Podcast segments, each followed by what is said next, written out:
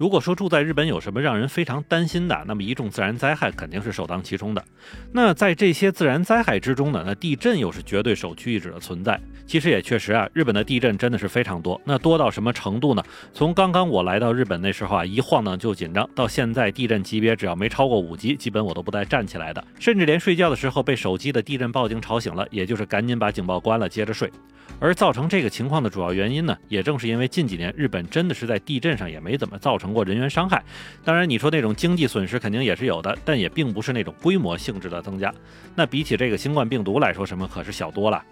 所以，只要不是住在海边的人啊，几乎都是对地震保持一个十分漠然的状态。因为比起地震来说啊，海啸才真的是让日本肝颤的事儿。但就在最近一段时间啊，不知道为什么，日本政府，特别是东京地方政府这边，又在开始模拟研究，万一发生超大规模地震该怎么办？特别还是日本这边一直非常害怕的首都直下型地震，并且这一轮继续讨论的密集程度呢，让不少人都开始琢磨呀，是不是日本政府这边又收到什么秘密的地震信息了呢？欢迎你收听，下站是东京，八尾还在站台等着你哦。欢迎大家回来，我是在站台等你的八尾。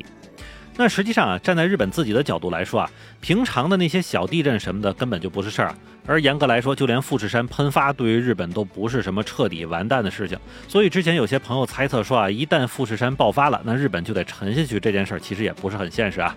但是话虽如此啊，有三个地震可正经是让日本一直是揪着心的，那就是北海道的千鸟海沟地震、大阪那边的南海海沟地震以及东京的首都直下型地震。并且这三个地震一直都是轮番的去折磨日本的小心脏，因为只要这三处的小地震开始增加了，那整个日本就开始紧张起来，琢磨这是不是一个大地震的开始。其实这种担心也不是多余的，因为就拿这一次咱们所说的首都直下型地震来说，根据二零一二年的时候，日本地震委员会就历史上当地大地震的频率进行了数据统计来看呢，在未来三十年之内，日本首首都圈，也就是包括东京在内的哈，还有这个神奈川县、埼玉县、千叶县这四个地方构成的大区内。发生八至九级以上强烈地震的可能性是高达百分之七十。那么话说哈，从二零一二年到今天已经过去了十年，那首都圈呢虽然还算是平静，但是这个概率呢也是陡然增加到了未来二十年内发生大地震的可能也是百分之七十。而且还要说的是啊，这种直下型地震与一般的这个地震是不同的，它的震波呢属于上下形式的纵向晃动，而由于目前的这个抗震房屋的设计多是针对横向的这种晃动来进行建造的，所以一旦曾经的这种抗震方式遇到了这种纵向运动的话呢，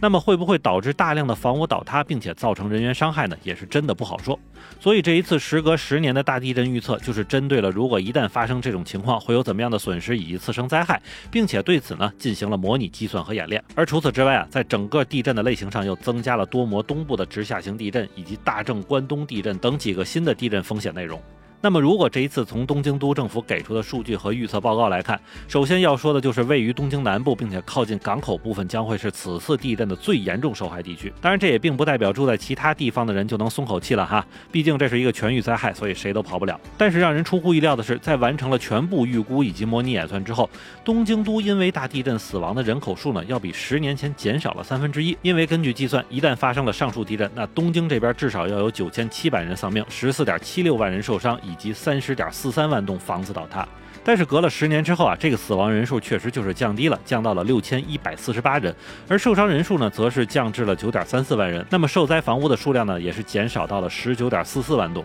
那么总结起这种伤亡以及损失的下降的主要原因呢，就是近几年日本的这个高层建筑其实是增加了哈，增加了四成左右，并且这些高层建筑呢都是针对抵抗强震的这种方式来设计的。那么另外，新冠病毒疫情呢也是导致居家办公的人增加呀，所以越是留在这些抗震建筑之中不去聚集，那么自然伤亡也就会越少。不过再让咱们看看另外一个方面啊，虽然包括一些低矮的一户建都是抗震设计，且大量的这个轻质材料的使用呢也不会让人员伤亡增加。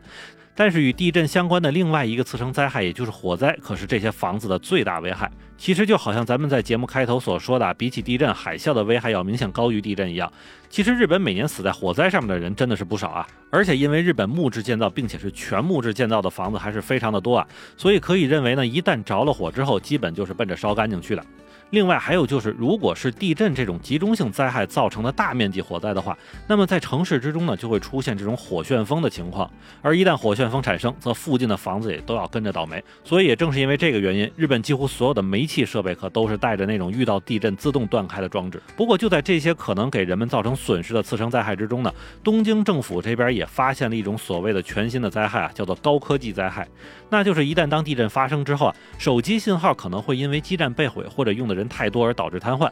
那么那些常年使用地图导航而导致持续路痴的人呢，可能会因此无法回家或者无法抵达预定的避难集中地。那么这个情况也可能会造成一些人员伤亡的存在。除此之外，随后而来的停水、停电、没吃的这些灾害相关的问题也将会随即出现。所以根据东京政府自己这边预计，一旦大地震发生，恐怕在震后一周之内都会是高风险的时间呢。